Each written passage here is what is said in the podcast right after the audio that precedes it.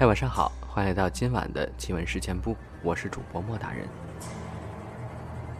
我是北方人，每年到七月的时候就要收割小麦的，那个时候是乡下孩子最开心的季节，因为可以跟着大人一起收麦子、碾麦子、吃西瓜。有一天，帮邻居伯伯收完麦子之后，我带着小伙伴去山上的水库洗澡。因为这帮孩子里我最大，所以我带队。从小我就是孩子王。大人们呢也会叮嘱我，要带好这帮小伙伴。出发前呢，我还负责任的特意数了一下，包括我在内，一行一共九个人。当时时值傍晚。水库里的水经过一下午的暴晒，又暖又舒服。小伙伴们一到水边，就像下饺子一样扑了进去，玩的不亦乐乎。大约游了一个多小时吧，这时天色已经有些昏暗了，大家也都累了，准备回家。上岸穿好衣服，我开始点人头。嗯，没错，一共九个人。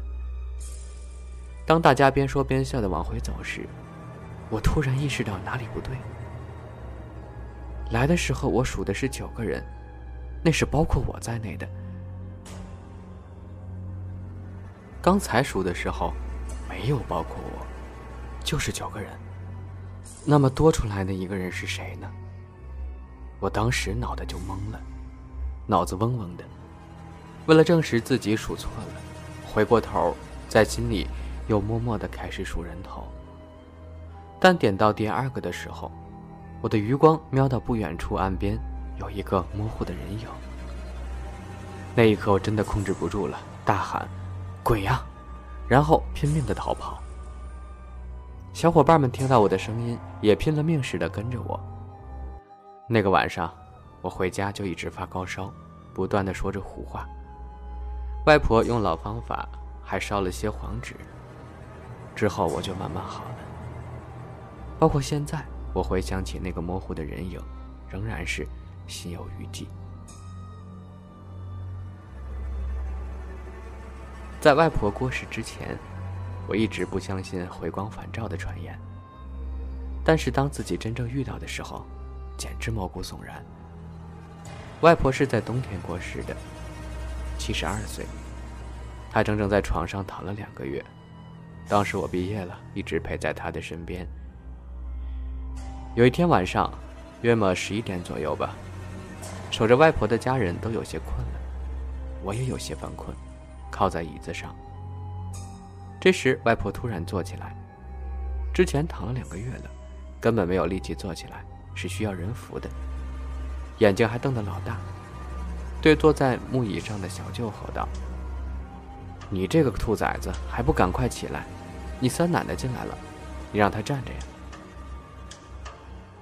我小舅当时绝对懵了，愣了一下，像被扎了一下，立刻跳起来，惊恐地看着四周。外婆指着屋子里的好几个地方，说：“你们看，你三奶奶、三爷爷、李家奶奶都来了，赶快给他们端水倒茶呀！”全家人都吓傻了。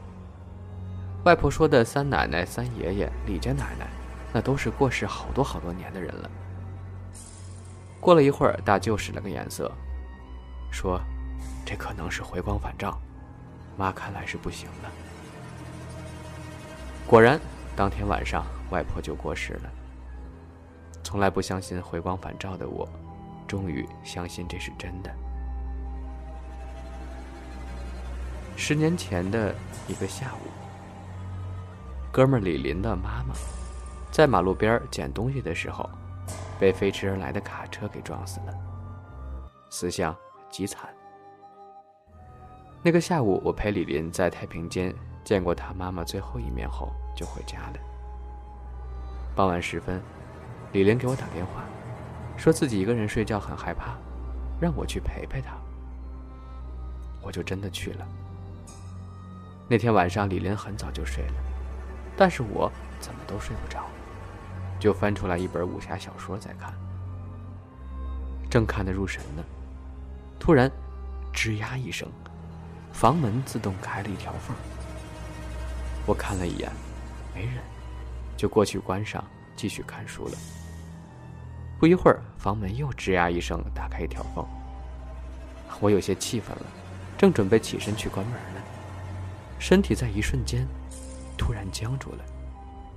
因为当我的眼睛落在房门上时，似乎在门缝后面的黑暗中，看到一个人的轮廓，正静静地站在那儿。一瞬间，我浑身发冷，使劲推醒了李林，说：“李林，你看呀，那门门缝后面是不是有个人？”李林揉着眼睛看了半天，说：“什么都没有啊。”然后倒头又呼呼大睡了。我感觉整个房间都是冰凉的，马上裹上被子，蒙着头，紧紧的贴着李林，大气都不敢喘。整整一个晚上，我睁着眼睛一动不动的躲在被窝子里，直到早晨有阳光射进来，才敢冒出头。看外面没任何动静，我飞一般的跑回家了。后来我将这事告诉了妈妈，妈妈说，可能是李林妈妈回来再看他最后一眼吧，并没有恶意的。虽然如此，这段经历成了我多年以来的梦魇，无法抹去。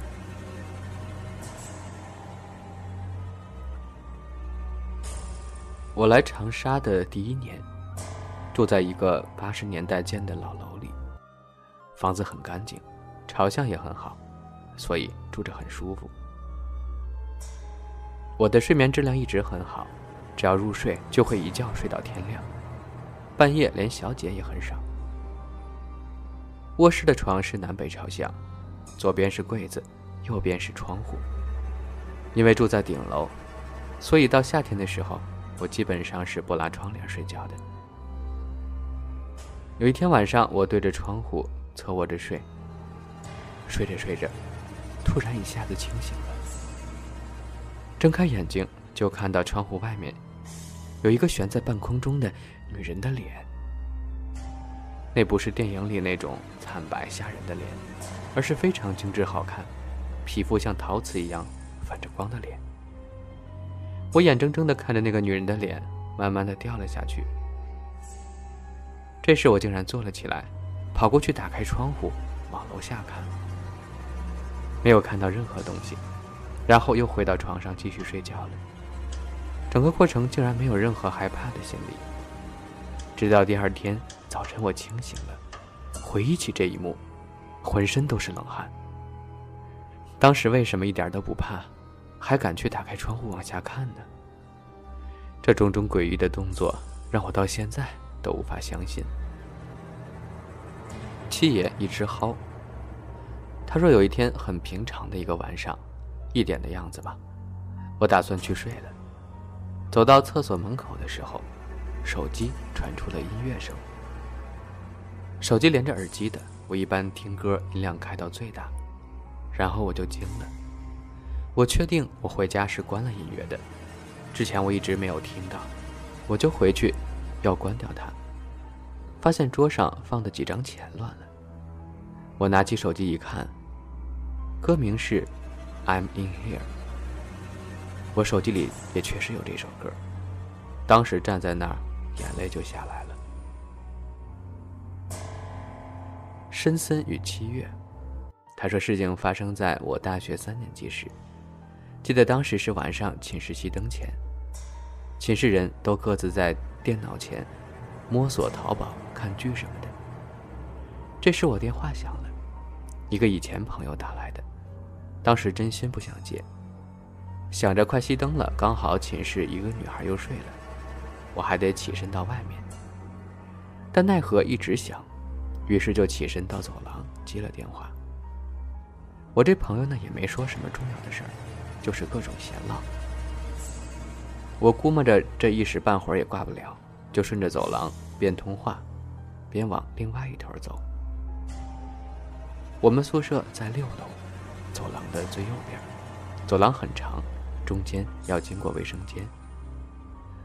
话说很无语，我那朋友巨能聊，我都路过卫生间，走到六楼最头了，他还在讲呢。我这人呀，也不懂得拒绝人，不好意思打断。我一看都到这儿了，要不就下一层算了。于是，就溜达到了五楼的楼梯口。事后感觉就是从这儿开始，不对劲儿了。但当时我并没觉得。我跟他边聊边看楼梯口窗外的夜景。我发誓，我此时在五楼。估计又聊了五分钟吧。我打算往自己寝室回，就转身上了一层，到了六楼。原路返回，往自己宿舍走，一切都正常。但当我走到六楼最右边，也就是我们寝室所在的位置时，我正打算敲门进去，一抬头才发现，这根本就不是我寝室的门。当时觉得奇怪，哎，这位置没错呀。为了确定，我看了看旁边寝室的门，竟然发现这一层我根本就不认识。这几楼啊？到底？当时脑子里就只有这一个问题，顿时觉得害怕了。我确实是从五楼上来的，没错呀。当时宿舍楼已经熄灯了，楼道黑漆漆的，并且安静的不正常。因为平时刚熄灯不会这么安静的，都要闹腾一会儿才会睡的。我无奈，只好又上了一层楼，这回才顺利到了寝室。事后回想，明明在六楼，却找不到自己寝室。还又上了一层才到，但问题是我们楼就只有六层，完全的亲身经历，没鬼没灵异，很后怕的那种，直到现在都让我记忆犹新。我猜你可能是不小心走到了另一个空间吧，不过还好走回来了，迷失在那一层就惨了。麦来乱乱乱，他说这是零四年的事儿，我那会儿上三年级。为了看雅典奥运会开幕式，睡在了客厅的沙发上。凌晨三点多，我关的电视，睡到迷迷糊糊，但意识莫名其妙的很清醒。闭着眼睛，什么都没看到，但耳旁总是传来男人阴森森的笑声，总是在说：“嘿嘿嘿，你听得见我说话？你听不见我说话。”真的是给我吓尿了，给家里人说，他们都不信。这个故事真的是让我后背发寒啊！此刻莫大人就是在马上快要到十二点的这个时间，自己一个人在客厅里为大家录这期节目呢。贤妻，他说七岁游乐场回来，晚上睡不着，爬起来看养的小狗，然后游乐场的小丑就在窗户外面招手呢。大概是让我给他开门吧。当时门被我妈反锁了，还装了链子，不知道怎么打开。于是我很伤心地对小丑挥手。小丑拿了一个蜡笔，在窗户上画了一个小叉叉，然后就消失了。醒来之后以为是梦，我还是爬起来看窗户，真的有个土黄色的小叉。到现在我爸妈都不信我说的话。loser 哦，他说，在一个快要去世的人身边，真的会发生一些不能用科学解释的事儿。以前我不相信，可经历了奶奶去世的那晚，我不再是无鬼论者了。也不知道那晚到底经历了什么，让你深信不疑，但是他没有说具体的事儿。